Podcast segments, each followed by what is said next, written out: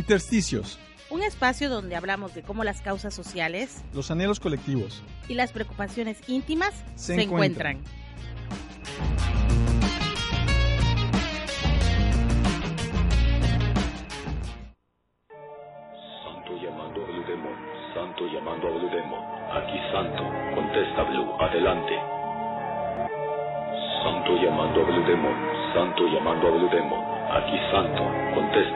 Adelante.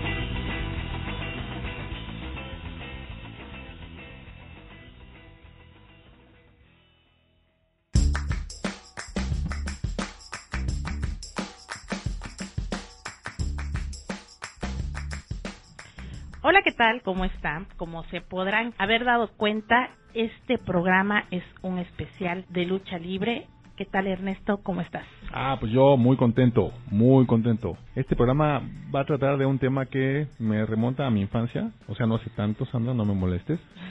Un tema que me encanta, la lucha libre y los luchadores, el cine y luchadores, todo lo que vamos a hablar hoy, que preparamos un guion padrísimo. ¿Y qué tal la rola que escuchamos al principio? ¿Y cómo cambia la connotación de lo que significa el surf, la música del surf acá en México y lo que significa en Estados Unidos, que es donde surgió, ¿no? Sí, acá está asociada netamente a músicos enmascarados, ¿no? Eh, Los Acapulco sale así a tocar con sus máscaras y, y bueno, es ya toda una tendencia de la que el experto en este equipo pues es Gus. Claro, y es que, mira, tiene como una explicación, porque finalmente este tipo de música de surf, que acá en México empieza a recobrar auge en los noventas, surge en los 50, 60, que es donde también tiene, empieza a incursionar este tipo de música en el cine de luchadores. Las películas del Santo, de Blue Demon, ¿no? Era con este tipo de música que se fondeaba porque estaba muy de moda en los Estados Unidos Sí, y es retomado por varios grupos de los más conocidos, los Acapulco, que además ahora salen ya con, con máscaras, Máscaras. A, a tocar, tocar. ¿no? Sí, en las películas tú veías al Santo y a Blue Demon con sus novias ahí en un bar, donde estaban los músicos ahí como una cosa como yaceando, pero acá pues sin, sin- Totalmente surf. exacto, sí, así en, en los 60 en los 50 Me encanta. Esta música además puede sonar a veces un tanto repetitiva al, al oído y decir, le- a veces cuesta distinguir entre un grupo como los Acapulco u otro grupo de surf de los Estados Unidos, porque como es totalmente la música, Pura la música, guitarra, sin voces y sin letras. pues, y es la guitarra, los sonidos son como muy, muy claros, pero si uno les escucha esa música, te remonta, o sea, si un mexicano, es una persona de México, escucha esa música, te remonta a la lucha libre, Al cine de luchadores. Al, al cine Perfecto. eh, propiamente de luchadores. Y precisamente de eso vamos a hablar este programa, vamos a hablar de cine de luchadores, de la lucha libre en Chiapas en concreto, de los legendarios luchadores que tantos que, que nos vienen a la cabeza, de cómo, de cómo también ha ido cambiando este deporte, el segundo deporte más popular en México, solo después del fútbol. El fútbol, exactamente. Yo pensé que era el béisbol, ok, ¿no? No, no, pero a ver, preguntemos dentro de seis años, a ver cómo, cómo nos deja este. No, yo creo que la lucha, la lucha libre, es- fíjate que es difícil. Podría venir acá una política pública, una intención de querer que te guste cierto deporte o cierta gas- lo que sea, pero va a ser efímera porque no nace desde eh, desde no abajo, tiene arraigo, no pues, tiene ¿no? Y la lucha libre tiene un arraigo popular así, bueno, tremendo. Ya hablaremos más adelante de eso. En el programa, pero sí, está en nuestras raíces, tanto en Tuxtla como en el centro del país, que es donde yo pude verla también, vaya que sí. Pues de hecho, en la Ciudad de México, Ernesto, apenas en el 2018 la lucha libre fue declarada Patrimonio Cultural Intangible. Así es. El, la lucha libre en la Ciudad de México, si bien ha tenido, o es donde más ha tenido un auge más fuerte, claro que esto se ha expandido por todo, por todo el territorio, ¿no? Desde el sur al norte, la lucha nos, nos dice Nos algo. une. Sí. La lucha se nos escucha, se, se escucha consigna. político. eh, Sí, se escucha un poco a, a- a consigna de, de marcha, pero realmente en la Ciudad de México, por ejemplo, ahora vemos que hay recorridos turísticos para personas que, les- que nos gusta la lucha libre. ¿no? Que también se ha vuelto un poco como Snob, Exacto, sí. Sí. Y, eso, eso, eso sí no me gusta, porque luego vemos cómo hay personas que, eh, que llegan y es como, a ver cómo se divierte la prole, casi, casi, ¿no? Lo cual hay una, hay, hay un sesgo eh, Clasista, clasista, snob, mm. que, que no rifa, ¿no? Pero hay quienes llegamos de manera genuina o llegan de manera genuina a ver algo que nos mueve, que nos gusta, que nos desestresa. Pero sabes que tú, tú dices algo que en lo que tienes razón. Yo no dudo, seguramente se puso de moda y se convirtió en algo medio snob, medio hipster, pero pasa como con casi con cualquier otra experiencia eh, de las personas. Cada quien sabe a lo que va y, y cómo lo vive, pero mientras tú lo vivas de una manera auténtica, cuando estás ahí gritando, che, no sé qué, ta, ta, eh, no sé qué, la pasas bien y no importa lo que haga el de al lado, ¿no? Digo, Claro. Siempre cuando no te revienta una silla en la cabeza, ¿no? Claro, que a veces sí suele pasar, ¿eh? Sí suele pasar que, recomendación, dato curioso, por favor, no se sienten en las primeras filas si quieren este permanecer listos. Que, mira, ahorita en un rato vamos a platicar de cómo se ha dado la lucha libre y cómo es ver la lucha libre también en vivo, que es otra, Otra cosa. o- otra cosa. Pero vamos a ir a la cápsula, ¿no? Así es. Vamos a la cápsula de Luis Oviedo, donde eh, se puso a averiguar, averiguar más acerca de este fenómeno de la humanidad, la lucha libre.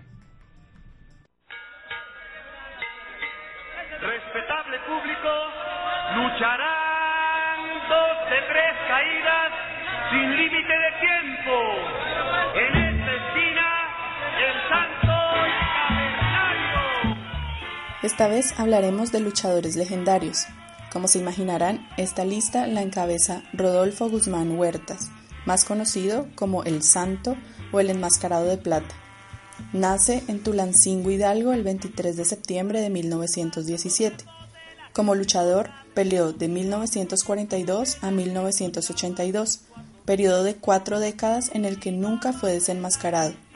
Desde los años 50 en México era un héroe popular y un símbolo de la justicia para las personas, ya que su personaje trascendió el ámbito de la lucha libre y se transformó en un superhéroe.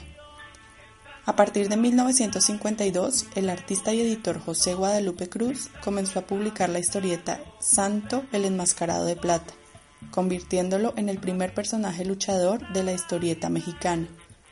No podemos dejar de lado a su más importante rival, Blue Demon. Su nombre era Alejandro Muñoz Moreno. Nació en García, Nuevo León, el 24 de abril de 1922. Empezó su carrera como luchador de estilo rudo y se consolidó haciendo pareja con Black Shadow. En 1952, El Santo derrotó a Black Shadow en una lucha de apuestas máscara contra máscara, lo que produjo la clásica rivalidad entre el demonio azul, como también era conocido, y el enmascarado de plata. La rivalidad y popularidad de ambos luchadores trascendió a los estudios cinematográficos en donde a pesar de ser rivales deportivos, protagonizaron juntos un aproximado de 10 películas que los transformarían en héroes del cine e íconos de la cultura popular mexicana. Seguimos con Aarón Rodríguez Arellano, más conocido como Mil Máscaras. Nace el 15 de julio de 1942 y actualmente trabaja en los circuitos independientes de lucha libre en México y realiza giras internacionales en donde se destacan Japón y Estados Unidos. A principios de 1966, el productor mexicano Enrique Vergara estaba buscando a un nuevo luchador enmascarado para protagonizar sus películas. De este modo, Mil Máscaras comenzó su carrera en el cine, la cual se expandiría por los próximos 15 años, apareciendo en un total de 17 filmes. Aunque Mil Máscaras recién había debutado, sus movimientos veloces y sus llamativas máscaras le hacían el candidato perfecto para dicho papel. En 1970, esta vez bajo la dirección de Curiel, Mil Máscaras es emparentado con Blue Demon y El Santo en la película Las momias de Guanajuato, producción que goza de gran aprecio entre los fanáticos del género. Para finalizar encontramos El Rayo de Jalisco, considerado uno de los mejores de su gremio y su generación. Nace el 22 de noviembre de 1932. Hizo su debut en la lucha libre en febrero de 1950 bajo el nombre de Mr. Misterio. Más tarde aparecería en la Ciudad de México bajo el nombre Águila Negra. En 1960 apareció bajo el nombre de El Rayo y en 1962 finalmente se presentó como Rayo de Jalisco. Desenmascaró a su rival La Bestia en una lucha de máscara versus máscara en 1964. Rayo se convertiría en el compañero de equipo de etiqueta del legendario Blue Demon y fue nombrado el mejor luchador de 1963. Rayo peleó con Blue Demon cerca del final de las carreras de ambos. Blue Demon en realidad salió de su retiro para hacer frente a Rayo en una lucha de máscara contra máscara. Rayo fue derrotado, revelando su cara al mundo como Máximo Linares Moreno. Sabemos que hay muchos más, y seguro por sus recuerdos pasan nombres como Canek, Rey Misterio, El Perro Aguayo, Atlantis, Dr. Wagner, Black Shadow y muchos otros que han acompañado este deporte tan particularmente mexicano. Les habló Luisa Oviedo, hasta la próxima cápsula.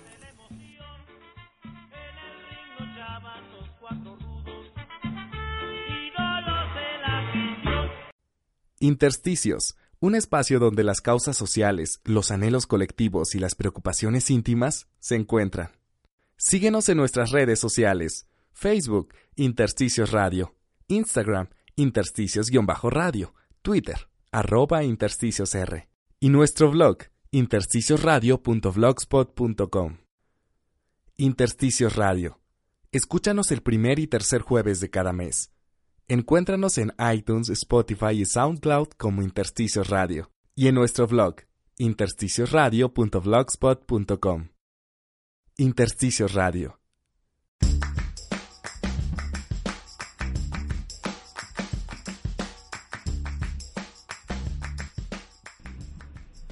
Sandrita, pues qué rico tema este y además complementado con la cápsula que nos presenta Luisa, donde pues, mencionó algunos de los más famosos, de los más eh, populares luchadores. Yo insisto de mi infancia, luchadores así de plástico que eh, no se movían, pero que eran fabulosos. De Blue Demon, legendario, mi favorito del Santo. Mis máscaras son emblema de la lucha libre a nivel mundial. En Japón, platicábamos con Gus hace un rato, es todo un fenómeno cultural y popular, Rayo de Jalisco, Tinieblas, aquellos de, de, de los 70s, 80s.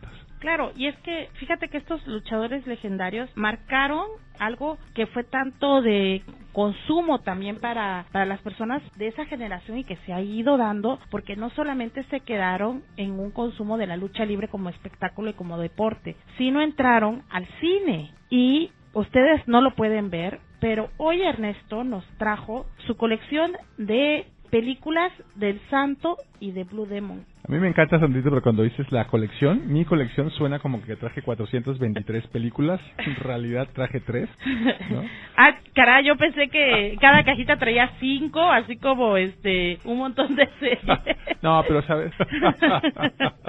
pero cuéntanos, a ver, ¿qué nos traes y cómo te hiciste de estas? No, bueno, yo he sido fan de lucha libre desde niño y pues sí, eh, estas son icónicas. De repente las películas de lucha libre, cuando yo compré estas hace más de 10 años, no se encontraban fácilmente en el mercado, pues a, la venta. Hoy están ya todas en YouTube, pero fíjate que está Santo contra las Lobas, Santo en el Museo de Cera, que es una delicia así entre lo kitsch, lo surreal, eh, fabulosa, que además sí, sí, sí está ambientada, a pesar de que es muy antiguo, pues, de una manera que, bueno, seguro espantaba a quienes la vieron en su momento y a mí como niño me espantaba. Pero hay una en particular que yo ya te conté y que le conté a las compañeras, los compañeros del equipo de producción, Santo y Blue Demon en el mundo de los muertos. ¿Qué cosa? Es lo surreal sobre lo surreal sobre lo surreal hago una síntesis así, este que es mi ah no, perdón, es nuestro programa de lucha libre, especial de lucha libre, fíjate, el Santo y Blue Demon aparecen juntos, lo co- cosa que no era no, no era tan común porque ellos en la vida real eran Rivales. rivales y no se hablaban prácticamente. Entonces, en esta película aparecen juntos. Está ambien- ambientada en los 50, 60, Santo y Blue Demon son luchadores, pero en algún punto del guion hay un quiebre, pues, y ellos viajan en el tiempo hacia atrás y existen en la época de la colonia. Son una especie de caballeros medievales en la colonia. Y en con la máscara. España. Y con, no, claro, pero faltaba más. Era el caballero de plata y el, y el demonio azul, pues, ¿no? Claro, o sea, usaban su máscara en la época de la colonia, entonces van y vienen en el tiempo. Y además, si no bastara esto, la parte todavía más surreal es que hay un zombie que viaja al futuro, a la época del, de- del, del futuro en, en la época contemporánea en la que está ambientada la película, y pelea contra el santo en el ring, en la Arena México, y es la única película, y lo digo con toda contundencia, porque me documenté al respecto, es la única película de toda la filmografía del santo de Blue Demon, de los luchadores en general, donde al santo lo hieren, lo hieren, el zombie lo hiere con un puñal, lo lastima, eso ya la hace todavía más singular esa película. Luego de eso, como si no bastara, llega la ambulancia y trepan al santo a una camilla y lo llevan en la ambulancia al hospital. Y entonces ahí tienes la escena otra vez surreal del santo en la camilla tendido con la mascarilla de oxígeno. Y con su Y máscara. pero, ah, por supuesto, faltaba más, ¿no? Llegan al hospital, lo ingresan a quirófano y ahí viene la parte así culmen del surrealismo del cine de luchadores en México. El santo entra, entra a quirófano a una cirugía mayor de corazón. Yo no sé qué pasó con ese puñal, pero eh, le tienen que abrir. Tú ves las escenas donde hay un el pecho abierto de un paciente en un quirófano de adeveras, porque son escenas de una clase de medicina auténtica, de una operación a corazón abierto auténtica. Entonces tú ves el cincel y una especie de formón con la que le están abriendo el esternón a una persona y ves el corazón latiendo y la sangre así a borbotones y se cruza con la imagen donde se supone que es el santo el que está en el, en el quirófano ahí tendido en la plancha. Entonces, y luego ya el santo se recupera, ¿no? Se salva. Es la única película donde lo hieren y desde luego es la única película kitsch donde se da este nivel de surrealismo y ves la sangre de una operación real eh, mezclada con las escenas fantásticas de, de estos enmascarados. Oye, Mi favorita.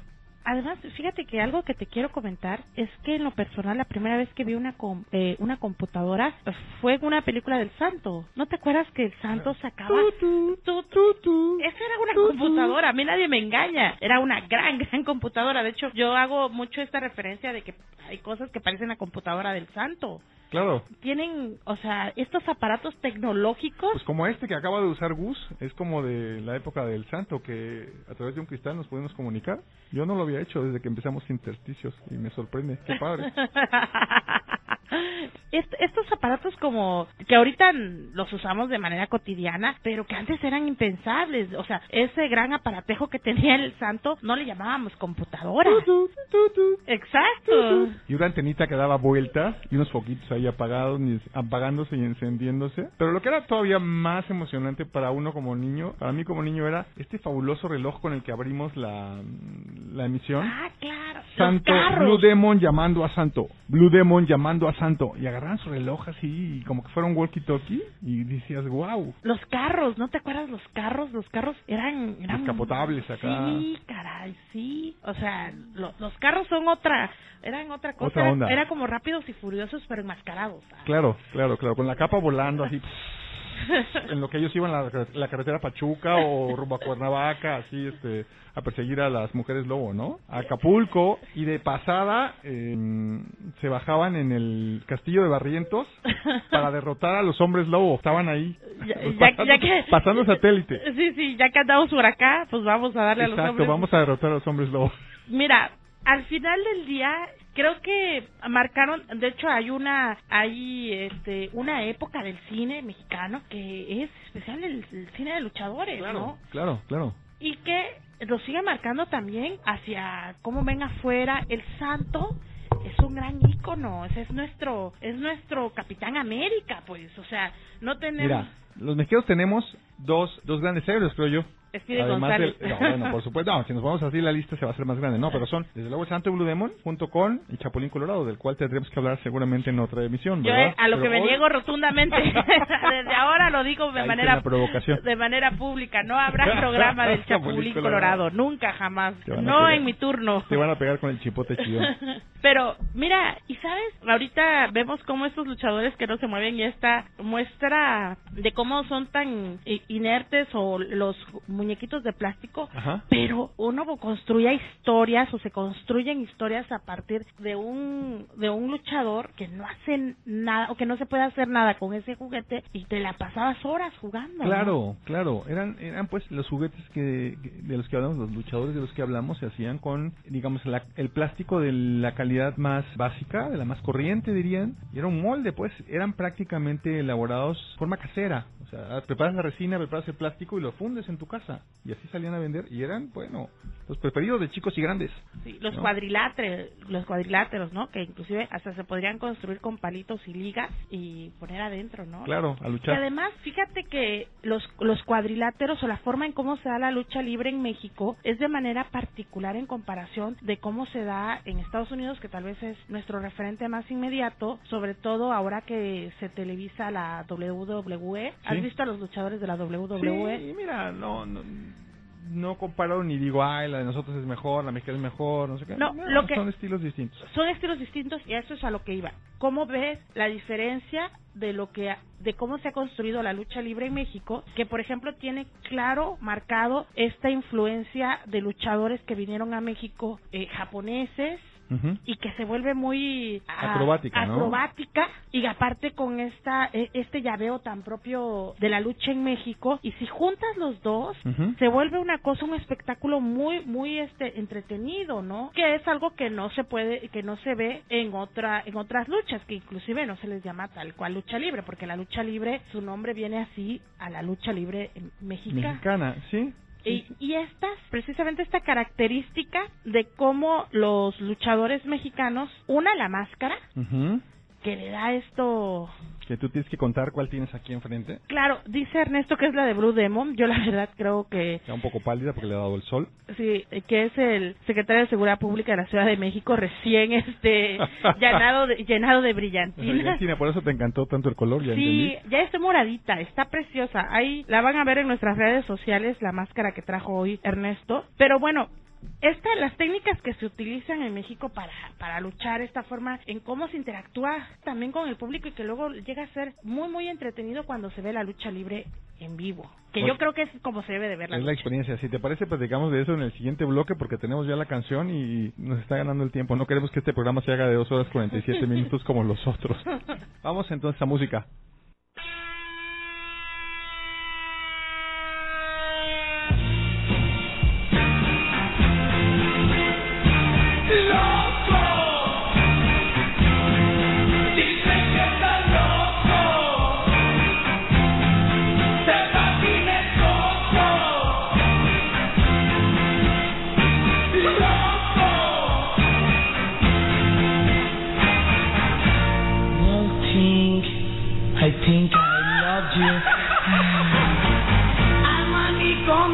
goodbye.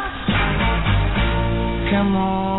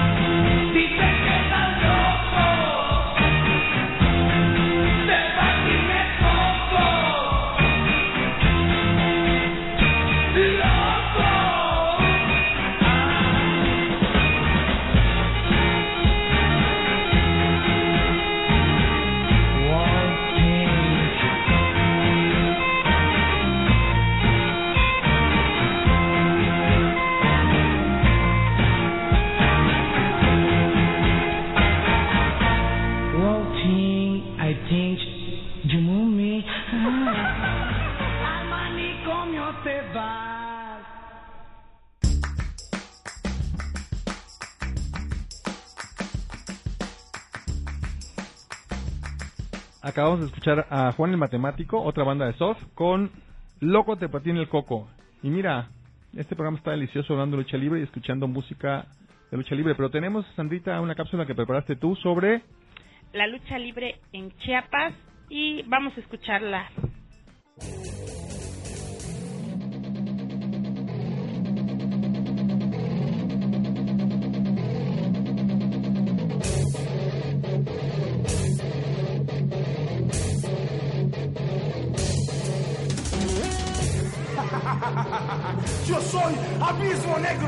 El mejor rudo, Viper Extreme, Triple L. Un estacionamiento del centro de Tuxtla Gutiérrez se convierte cada domingo en una arena de lucha libre. Al centro se coloca el ring y a los costados se ponen sillas en donde el público se reúne a ver el espectáculo. Una combinación entre deporte, algo de arte circense y hasta teatro. No cualquiera se puede subir a un ring, se requiere entrenamiento y también estar dispuesto a recibir una serie de insultos de todo tipo. Una buena parte de la función está en el cuadrilátero, pero otra se libra en las butacas, en donde las personas gritan a placer. Cualquier grosería que se pudiera imaginar acá es pronunciada sin ningún tipo de miramiento. A esto también se viene a la lucha libre, a gritar, a desfogarse, a ser parte de la función. New Fire conoce este ambiente muy bien. Aquí creció, tiene 25 años de edad, pero desde que tenía 5 años empezó a subirse al ring, primero como mascota y luego a luchar. Ahora también se dedica a entrenar a quienes empiezan en este oficio.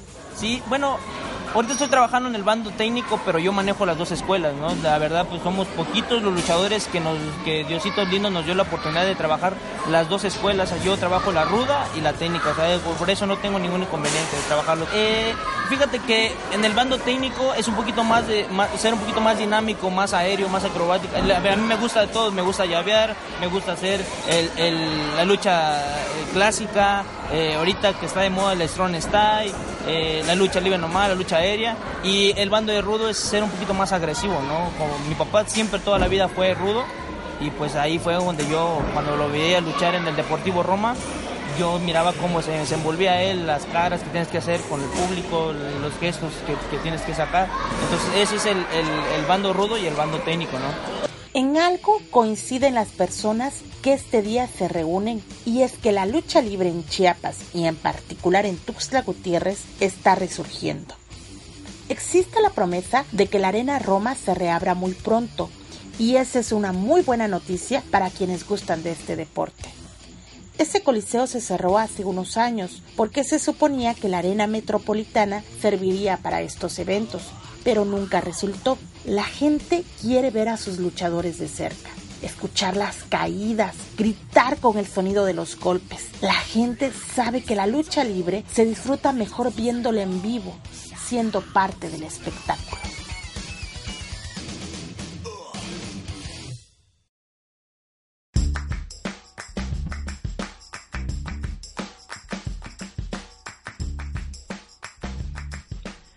Bueno, pues gracias, gracias por supuesto a, a Roberto Ortiz, a Gustavo Coutinho, quien colaboraron para la realización de esta eh, de esta cápsula y además te comento Ernesto que esta cápsula la hicimos porque tuvimos la oportunidad de ir recientemente a una función de lucha libre, más bien a dos funciones de lucha libre acá en Chiapas. Acá en Chiapas, como comentaba en la cápsula, está resurgiendo la lucha libre porque además pues van a abrir el, el Roma, lo van a abrir de ¿Lo nuevo. van a reabrir? Lo van a reabrir, era este, lo van a reabrir, está planeado. O sea, ahí mismo lo van a reconstruir. Sí, sí, exactamente. El, el empresario había cerrado. Ahorita la- las, las funciones de lucha libre se están realizando em, en un estacionamiento privado que se acondiciona ahí y pues ahí se pone el ring y se acomodan las sillas, este y de ahí se se realizan las luchas libres acá, las funciones de lucha libre acá, acá en Chiapas. También estas funciones son muy propias de la de las ferias. No sé si te acuerdas o te tocó, por ejemplo, en acá acaba de pasar la feria de San Roque, que siempre había también función de lucha libre o en los municipios era muy común. También algunos candidatos. Ah, no, no. que se van Bueno, lucha libre, ¿no? Sí, que también lle- lle- llevaban eh, funciones de lucha libre. Y vemos, por ejemplo, que uno de los personajes, o una de las personas que eh, entrevistaba, es ya la segunda generación de luchadores, lo cual es muy común en, en la lucha libre en México. Sí. El hijo del santo, ¿no? Blue Demon Jr. Que mira, estaba checando de que no es lo mismo cuando se llaman el hijo de que utilizan el junior, que regularmente cuando utilizan el hijo de es porque son eh, eh, literalmente sus hijos y cuando utilizan el junior es porque son su mae fue su maestro o su sobrino, pero no necesariamente Su hijo. su hijo, pero ya vemos cómo es una es una carrera, es un oficio que es como muy de generaciones. Y, y así ha sido con los luchadores legendarios, como con los luchadores más recientes, como los luchadores que se forman en los municipios, en los eh, en los estados, ¿no? Y lo vemos, te digo, el- la persona que entrevistaba, que aparece en la cápsula, pues ya es la segunda generación de de un luchador, ¿no? Y lo Que que, se dedican al pancracio. que se dedican al pancracio y que además es su principal oficio, lo cual es difícil Claro, en porque estas es mal pagado, sin seguridad, sin ninguna Claro, prestación. y en estas subidas y bajadas que tiene la lucha libre. La lucha libre cuando les da por televisarla, que luego hay también las televisoras como cualquier otra, lo que platicábamos por ejemplo en el especial de fútbol. Ajá. Y eso puede pasar en muchos deportes que se vuelven espectáculos. Las televisoras o los medios de comunicación juegan un papel muy importante a la hora de cómo se monetiza eso, ¿no? Y cómo le van a los luchadores. Y luego vemos cómo también a los luchadores les va muy bien un tiempo, pero luego también les va muy mal, como estos luchadores que la, luego el asunto termina en tragedia, ¿no? Mira que hay historias muy dolorosas, muy tristes, pues me acordaba cuando preparábamos este programa, desde luego, de el perro aguayo, el hijo del perro aguayo, El hijo del ¿no? perro que aguayo. murió en el ring eh, al estrellarse el cuello, pues, con contra una cuerda, ¿no? que además el hijo del perro aguayo le entró a un a una a una corriente o no sé cómo llamarle de de la lucha libre que era que era además con objetos y que era muy muy ruda, o sea, está como el, la- el bando de los técnicos y el bando de los rudos, pero estos de los rudos eran los mega rudos y que ya además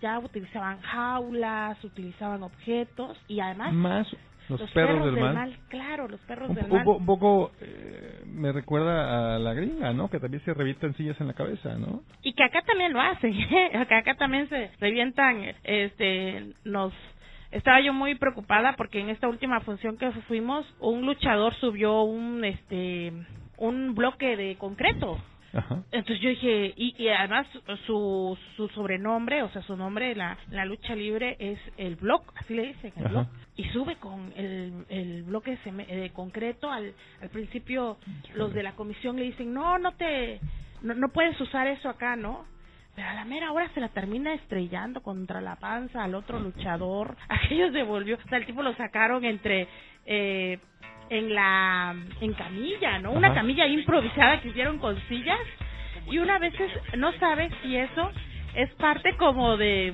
Del show. del show o realmente alguien ya se está cuando- muriendo allá ves- afuera. cuando tú le ves las cicatrices al perro aguayo, al papá, tú dices, pues probablemente sí tiene mucho de teatro y mucho de... En la lucha libre, sí, por supuesto, desde que surgió en México, tiene un, una parte de, de teatro. Sí, pero es una friega de cualquier manera. Te No, caes, te claro, o sea, rompes, yo jamás diría, No, yo no, no, jamás digo- diría que es, es vil pantomima ridícula o que no es, no, no, hombre, o Es sea, una es- friega. Y sí necesitan ser ágiles y hacer piruetas de veras. y por todo. supuesto que salen muy muy golpeados, más cuando lo ves en vivo, por supuesto que dices, esto, o sea, es totalmente real y es totalmente una friega, ¿no? Oye, pero ¿qué tal esto que dices de verlo en vivo? Yo recuerdo las, las ocasiones que me tocó ir a la, a la arena aquí en Tuxtla, al Deportivo Roma, y cómo era como nuestro nuestra arena Coliseo o nuestra arena México. ¿Conoces la Arena México? Sí. ¿Y sí. qué tal? Yo tengo unas ganas de ir a la Arena Es México. otra cosa. Pero así de que ya dije que llueve, trueno, relampagué. La próxima vez que vaya a la Ciudad de México,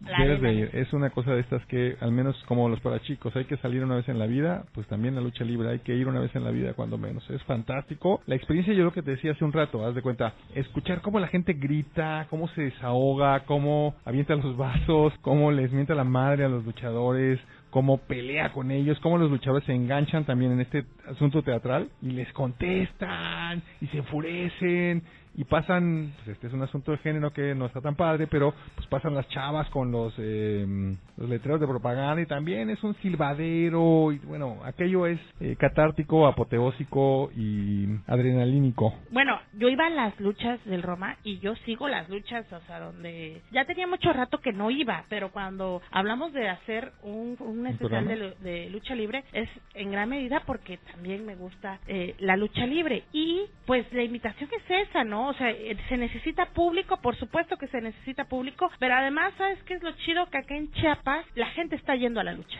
Y eso, es muy bueno para el deporte, es bueno para, que, para la- las luchadoras, los luchadores, y es bueno también porque además este asunto catártico, Sí. este asunto de liberación, uno sale de la lucha libre también sudando. Cansado, claro. Cansado. Sí, o sea, sale y dice, por supuesto, me la pasé bien cansado sacándole parte de te da chance de gritarle a, a, a muchas personas porque no solamente es a los luchadores y que nadie nadie va a salir Claro, todo el peleando mundo ahí aguanta vara, todo el mundo aguanta Exacto. vara y te echas tus chelas y te desahogas y la pasas chido. Sí, es fantástico. Oye, rapidísimo, antes de que nos hagamos más largo este programa. Algo que se perdió, dos cosas. Las fabulosas funciones de matiné doble en el cine Chiapas de luchadores. Ahí yo vi mis primeras películas de luchadores y fue así, wow, que debería, para alguien nostálgico como yo, debería de volver a existir esta bonita costumbre de las matines de luchadores. Y la otra, las estampas, los álbumes de estampas de luchadores, que tenías así como una planilla de papel estraza así súper sencilla y juntabas de a cinco por un peso las estampitas con las caras ahí de mil máscaras del matemático, el tinieblas y todos estos. Y bueno, era la única gracia, juntarlas y tenerlas todas las caritas. Así como Facebook, pero de luchadores. Ah, bueno pues nos vamos ya a nuestro siguiente espacio musical Tenemos los Straight Jackets con Space Mosquito, otra canción de Surf, que nos ayudó a seleccionar nuestro equipo de producción encabezado por Gus, que es especialista en surf.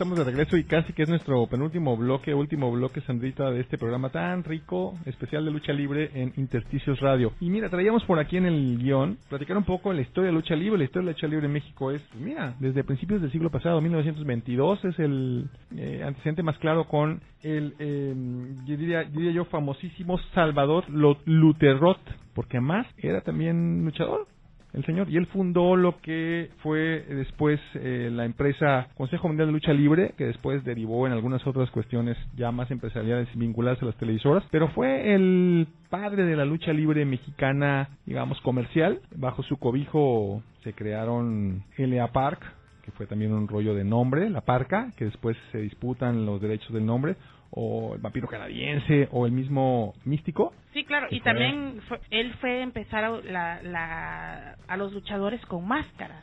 exacto Él empieza a usar este... Y además tiene truco eso, Sandra, porque el hecho que tuviera máscara permitía una cosa, comercialmente permitía que el, la persona que estaba debajo de la máscara no era dueña del personaje ni del nombre. Entonces, había desencuentro con ese artista, con ese ejecutante, lo corrían y conseguían a otro más o menos de la misma estatura, del mismo físico, y entonces ese se convertía en el nuevo místico. Y por allá por eso apareció el místico en Estados Unidos con otro nombre, porque aquí hubo un pleito con la empresa y vamos, o cuando quedaban demasiado golpeados, por ejemplo, con lo que pasa con el box, que no pueden eh, pelear muy seguido, o sea, acá ellos podían pelear cada ocho días porque habían dos. Dos o tres, dos o tres, exactamente. Otro que también tuvo muchísima fama antes del místico fue uno que eh, cuando yo era un niño también sonaba muchísimo, Lismark.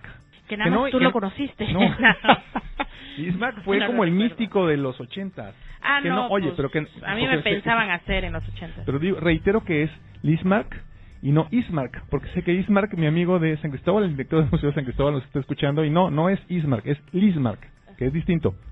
Y era el ídolo de los ochentas, el luchador icónico de los ochentas. Ya después surge Kato con Lee y el otro que era Kung Fu, que eran estos super acróbatas que se subían a las, a las cuerdas y se aventaban unas piruetas también enormes. Claro, acá nos están diciendo del huracán Ramírez. Claro, el huracán además me encanta. Si hay una máscara que me gusta es la máscara del huracán Ramírez. Mira, y la de el Rayo Jalisco. Ah, huracán Ramírez, Rayo Jalisco sí, que fue además una época como que hay como varios apogeos de la lucha libre y uno de ellos fue esa esa camada. esa camada pues yo no quería decir camada pero ese ese grupo de luchadores tan memorables y que tan y que mira que qué lástima por ejemplo que ahora no tengan eh, estos procesos de retiro dignos no en condiciones menos menos adversas que luego suele suceder insisto suele suceder en todos los pues, oficios y profesiones casi en muchos oficios y profesiones que además donde luego lo llegas a catapultar muy bien, pero la fama luego es efímera, luego se mete en otro tipo de cosas. Afortunadamente ser gobernador del Banco de México no es, eh, claro, un retiro efímero ni tampoco pone en riesgo tu salud.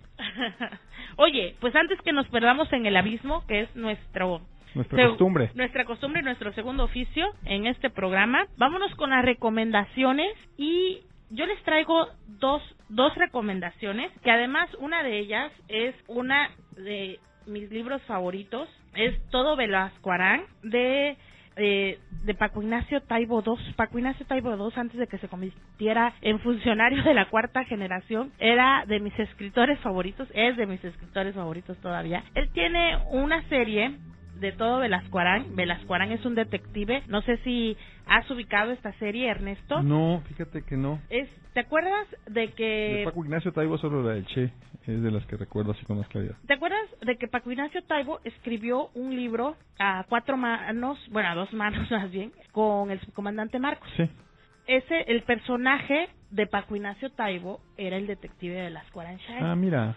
Y Velasco Aranchan es uno de los personajes más conocidos de Paco Ignacio Taibo. Es un detective que está en la Ciudad de México y pues propiamente abre esta serie con un libro que se llama Amorosos Fantasmas en donde el caso es la muerte de un luchador legendario ya grande y que le toca investigar a Velasco Aranchan y yo les recomiendo ampliamente este, este libro. Yo los fui consiguiendo de a uno, me encantó porque me los empecé a encontrar en, en tianguis, en, libro, en librerías de viejo y fui agarrando como uno, otro, ya después me compré el todo Velasco Arán y es de, de mis libros eh, favoritos. No mientras, luego te fuiste a la José Emilio Pacheco y arrasaste con todos los que te encontraste. No, fíjate que, fíjate, sí, es cierto, además este, debo de confesar que es de los que más tengo en mi en mi librero, son libros de Paco Ignacio Taibo, pero no son tan fáciles de conseguir, salvo esta edición que sacó, donde sacó todo Velasco Arán, porque además es, un, es una serie que fue sacando durante mucho tiempo, pues en un libro, de hecho ya hasta había muerto Velasco Arán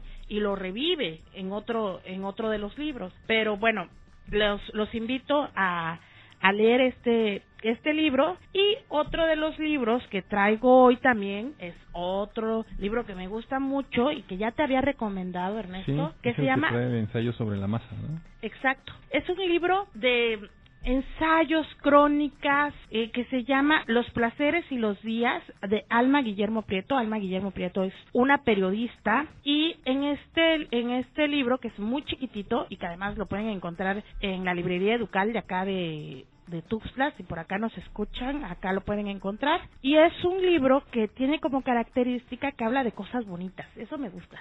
Este, porque habla de como cosas que nos hacen feliz, que disfrutamos, ¿no? Y con el texto que abre Alma Guillermo Prieto en este libro es con las cholitas, las luchadoras de Bolivia, que es, lleva, hace, hace una crónica del trabajo de las cholitas, que son mujeres indígenas de Bolivia que hacen lucha y cómo un poco también la crítica va hacia los promotores y cómo hay también un, un acto por ahí de explotación Claro. este pero bueno les recomiendo mucho ese texto en particular y todos los textos sobre Alma Guillermo Prieto los placeres y los días. Está muy bueno también, no solo de lucha libre. Yo traje las tres películas que ya comenté hace un rato, Santo contra las Lobas, Santo en el Museo de Cera y Santo y Blue Demon en el Mundo de los Muertos. Las tres están afortunadamente en el mundo libre del YouTube, disponibles para que las puedan ver. Y eh, también les recomiendo en eh, Netflix hay una serie documental que se llama Nuestra lucha libre. Ahí viene mucho acerca de eh, lamentablemente la muerte del hijo del perro aguayo, ¿no? Eh, cómo han ido esta esta curva, ¿no? De subidas y bajadas de, de la lucha libre. La encuentra ahí en Netflix, es un documental, se deja querer muy bien. También está en Filming Latino este esta este documental por si se quieren echar un clavadito por ahí. Y la bio Epic Bio, ¿cómo se llama esto? La biografía novelada de Blue Demon que también está en Amazon Prime, también. Ah, muy no, buena. yo no llego a eso. yo, no- yo nada más tengo Netflix y Filming Latino. Bueno, pero nuestro auditorio es diverso y es Claro, claro. Es- multiplataforma. Este, pues Ernesto, esta rolita que viene a la que vamos a mandar ahorita es una rolita que me gusta mucho porque además es de un grupo que ya a estas alturas todo el mundo sabe que nos encanta, de la maldita vecindad, ¿con Y cuál nos se vamos? llama Expedientes Marcianos de la maldita vecindad. Venga. Santo llamando a Blue Demon, Santo llamando a Blue Demon. Aquí Santo, contesta Blue, adelante. ¿Qué quieres, Santo? Órale, Blue, se oye que te fuiste de reventón con el tinieblas. Escucha este mensaje que nos llegó del espacio exterior, suena muy peligroso. Escucha, Blue.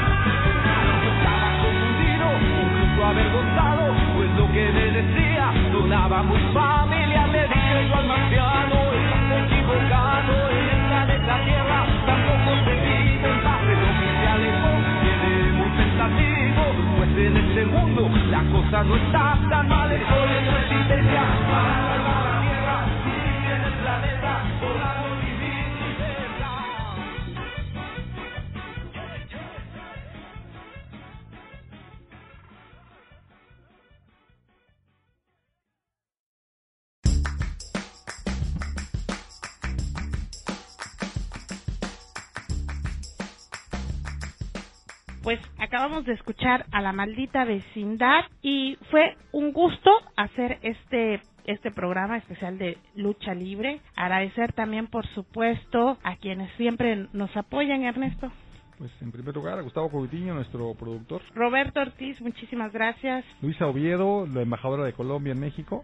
Y por supuesto a la Universidad Salazar. Este programa se graba en las instalaciones de Radio Yech. Cabina de radio de una de líderes. Pues muchas gracias, muchas gracias por su escucha y nos escuchamos en nuestra siguiente emisión. Último, último aviso, el 2 de octubre vamos a estar en la Feria del Libro de la UNACH a las 10 de la mañana, 2 de octubre, transmisión especial. Vamos a hablar sobre lectura y libros. Así es, este programa eh, lo pueden seguir también en nuestras redes sociales. La vamos a estar transmitiendo en vivo. Y muchas gracias. Fue un gusto hacer este programa. Gracias.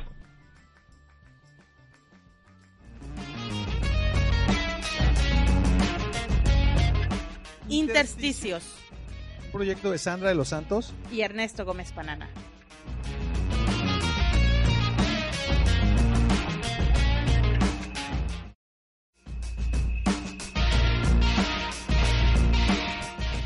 Intersticios.